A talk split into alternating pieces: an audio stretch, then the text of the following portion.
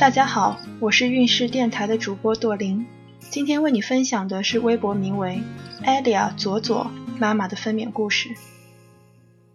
孕早期三个月比较小心，因为有孕吐反应，请假回家休息了两周，没胃口还一直吐，整个人都受罪。朋友都说过了三个月就好了，但我第四个月还是难受的想吐，一边上班一边跑去厕所吐或者是干呕。看到吃的东西就恶心，导致体重下降。到了孕中期就好些了。我本身比较瘦，中期也不显怀，走路还是一样矫健，一般人看不出我怀孕了。这时候胃口一般般，可能是之前吐怕了，再加上肚子慢慢大起来顶住了胃，稍微吃一点就饱了。过一会儿又饿，下午会吃点酸奶和水果补充体力。孕晚期的胃口最好。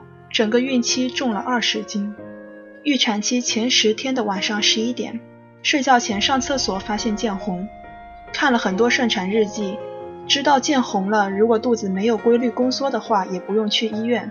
三十八周产检的时候，医生说等到有七八分钟一次的宫缩了再去医院，于是我就不淡定的睡下了。老公嘴上说着好紧张，可是一晚上还是睡得很香。我基本上一整晚都没睡。一直在数宫缩的时间，大概十几分钟一次，像痛经的那种痛，可以忍受。终于熬到了第二天早上，把之前准备好的待产箱拿上去医院挂急诊。到了急诊处，我说我见红了，护士说没有规律宫缩的话，就去挂一般的号子，因为急诊满了。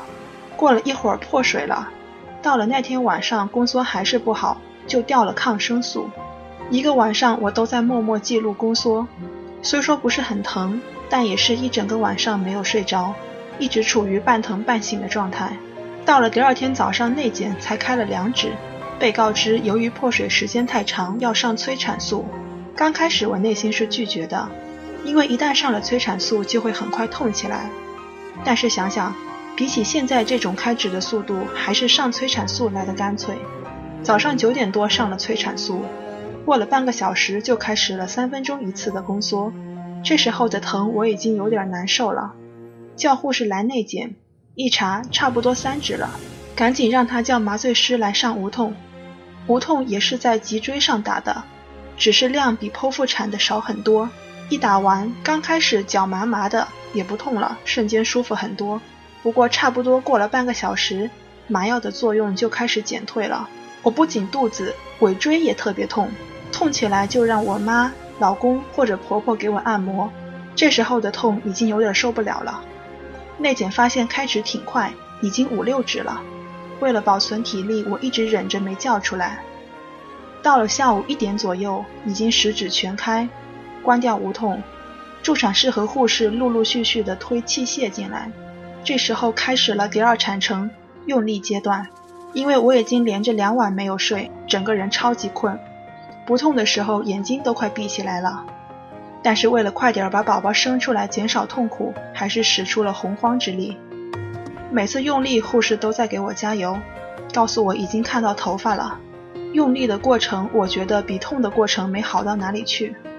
头快出来的时候，只能有一个家属在产房，我毅然的选择了我妈，怕老公看到这么血腥的场面会有阴影。我妈换上了无菌服，我让助产士尽量不要侧切，但是宝宝的头出不来，助产士说不侧切，但是要中间剪一刀，不然会撕裂的比较严重。这时候我也管不了那么多了，只要宝宝快点出来就行。剪完一刀还是能感觉到会阴的地方一阵疼痛，很快助产士就把宝宝拉了出来，然后按了几下肚子，胎盘也娩出来了。接下来就是缝针。特地和护士说要麻药，怕缝针太疼。大概缝了二十分钟，整个生产过程结束。由于破水时间超过了十八个小时以上，宝宝的白细胞指数有点高，每天要打两针青霉素，可怜死了。青霉素特别疼，每次打完都哭得很惨。打了三天以后，白细胞指数才正常。从打了催产素到生出宝宝，一共用了六个小时，过程算是比较快的了。除了孕早期休息了两周，其余时间都在上班。上班可以缓解紧张的情绪，也可以加强运动。整个孕期都不娇气，几乎每晚吃完晚饭都去散步。三十四周开始喝茉莉花茶，三十六周开始喝覆盆子茶。生孩子的过程太痛苦，做奶牛的日子也度日如年。但看到宝宝躺在身边的那一刻，所有的疼痛都是值得的。